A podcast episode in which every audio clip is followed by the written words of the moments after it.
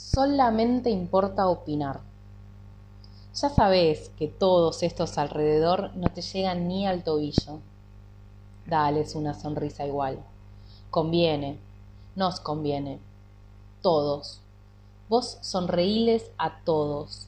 La chica con ideas pero sin motivación, el chico que escribe pero procrastina, el gordo sátira política pero todo mal, el viajero que no se mueve de su casa con mentalidad de cheto para el olvido, el cheto para el olvido, la chica que sueña que vive en otro país y su vida la retratan tabloides y todos sus amores y tragedias ocupan eternas portadas de títulos larguísimos e imposibles.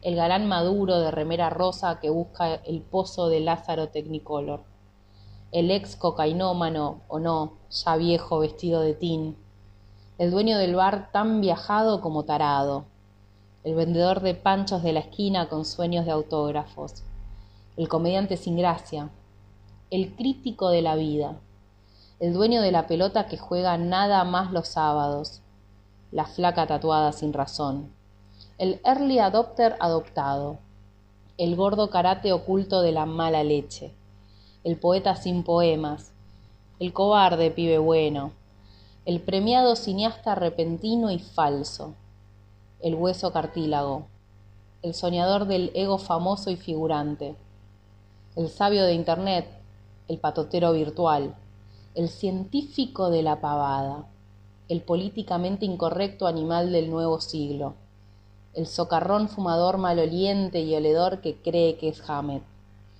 el odiador compulsivo, el buscador de trucos de mago para descubrir magos, el espectador avesado en verso. Todos, ahí dispuestos a no salirse de su papel, rogando que no aparezca un hacha que rompa el flipper.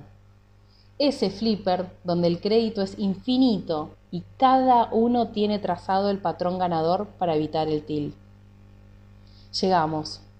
Es la recta final, pues Todas las caretas fueron tomadas. El que se indigna pierde. Pierde todo. ¿Sabe usted quién no pierde? Querido usuario, ¿sabe usted cómo esquivar todo esto? Todo esto no se esquiva. Los márgenes de este tablero, permita que le comunique, están delimitados en el manual que viene en la caja del juego. Tan controlado está todo. La voz de la máquina es la voz humana. Se pervirtió la expresión. No hay manera de torcer el partido. Conforme se le pega al monstruo, éste aprende nuevas técnicas de supervivencia. Qué monstruo tan complejo el que nos tocó. Qué voz difícil de sortear. Ahí vamos, hacia el abismo. ¿Para qué? Es más divertido parecer artista que hacer escalas con un violín desentenderse del mundo y ser hijos eternos, olvidar el peso de la vida, olvidar la muerte, olvidar los amigos. Ahí están los vínculos para ser exagerados, ahí están los eventos y cada Navidad para ser comentada, para pertenecer. ¿Qué más importa? Pertenecer, solo eso, munditos, miles, munditos puestos ahí para que podamos sentirnos dentro y dejar otros munditos. Sergio cambió terapia y gente de la que se reían en el colegio por lectores de libros de neurociencia. Laura dejó atrás frustrada bailarina por club de sibaritas borrachos con tintes de popper. Caro rapea con rimas y flow adhirió este último verano a odiadores compulsivos de gente que hace. Marta desistió de diseñar videojuegos optando por reírse irónica y canchera de clases de cine. Mika abandonó por completo los sueños de escritora, volviéndose experta en risas de temas del momento y remates ingeniosos. Claudio sepultó toda esperanza y ahora hace reseñas, las mejores. Martiniano puso stop a todo y ahora dirige la afamada Sociedad Argentina de Opinión y Crítica. Juan Carlos Verga.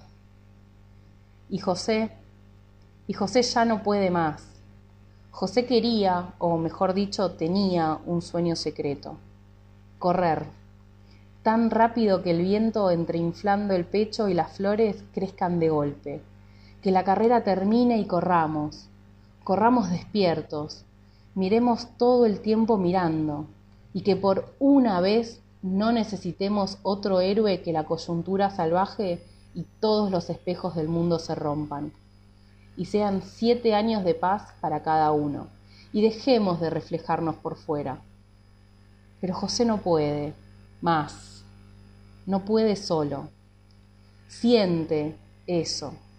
Piensa lo mismo. Dice, chao.